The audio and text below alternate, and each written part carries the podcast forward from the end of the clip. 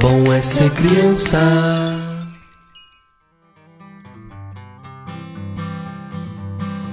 Oi, turminha! Estamos de volta com o podcast Bom é Ser Criança. Eu sou o Marcos E eu sou a Gardênia.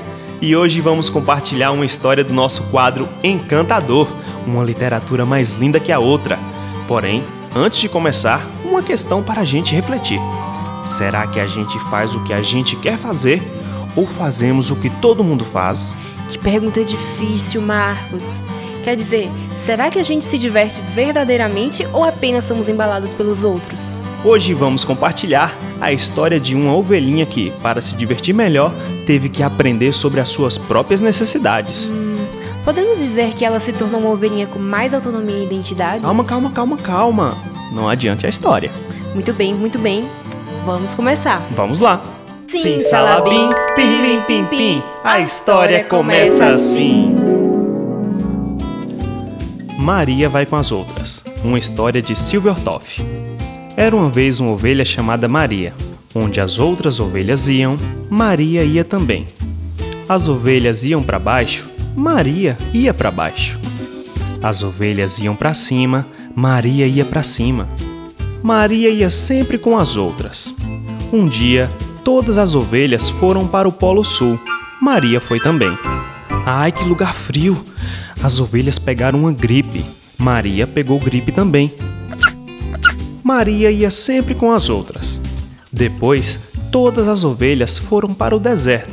Maria foi também. Ai, que lugar quente! As ovelhas tiveram insolação. Maria teve insolação também. Uf, puf! Maria ia sempre com as outras. Um dia, todas as ovelhas resolveram comer salada de giló. Maria detestava giló. Mas, como todas as ovelhas comiam giló, Maria comia também. Que horror! Foi quando, de repente, Maria pensou: se eu não gosto de giló, por que é que eu tenho que comer salada de giló? Maria pensou, suspirou, mas continuou fazendo o que as outras faziam. Até que as ovelhas resolveram pular do alto do corcovado para dentro da lagoa. Todas as ovelhas pularam. Pulava uma ovelha, não caía na lagoa, caía na pedra, quebrava o pé e chorava. Mé! Pulava outra ovelha, não caía na lagoa, caía na pedra, quebrava o pé, chorava. Mé! E assim, 42 ovelhas pularam, quebraram o pé, chorando. Mé, mé, mé! Chegou a vez de Maria pular. Ela deu uma requebrada, entrou num restaurante e comeu uma feijoada. Agora, Mé, Maria vai pra onde caminha o seu pé. Fim.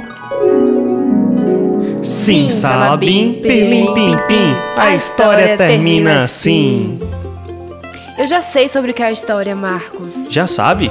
É sobre descobrir sobre nós mesmos. Exatamente, Gardênia. Sabendo quem nós somos, as nossas brincadeiras favoritas, os nossos lugares favoritos e até as nossas comidas favoritas, podemos nos divertir bem melhor. E não quer dizer que não precisamos de companhia, né? Não, não, não. É sabendo quem nós somos que podemos fazer os nossos melhores amigos. E falando em amigos, bora lá se divertir com os nossos? Só se for agora. E aqui a gente se despede de vocês, pessoal. Espero que tenham gostado da história e se divertido pra valer com a Ovelha Maria.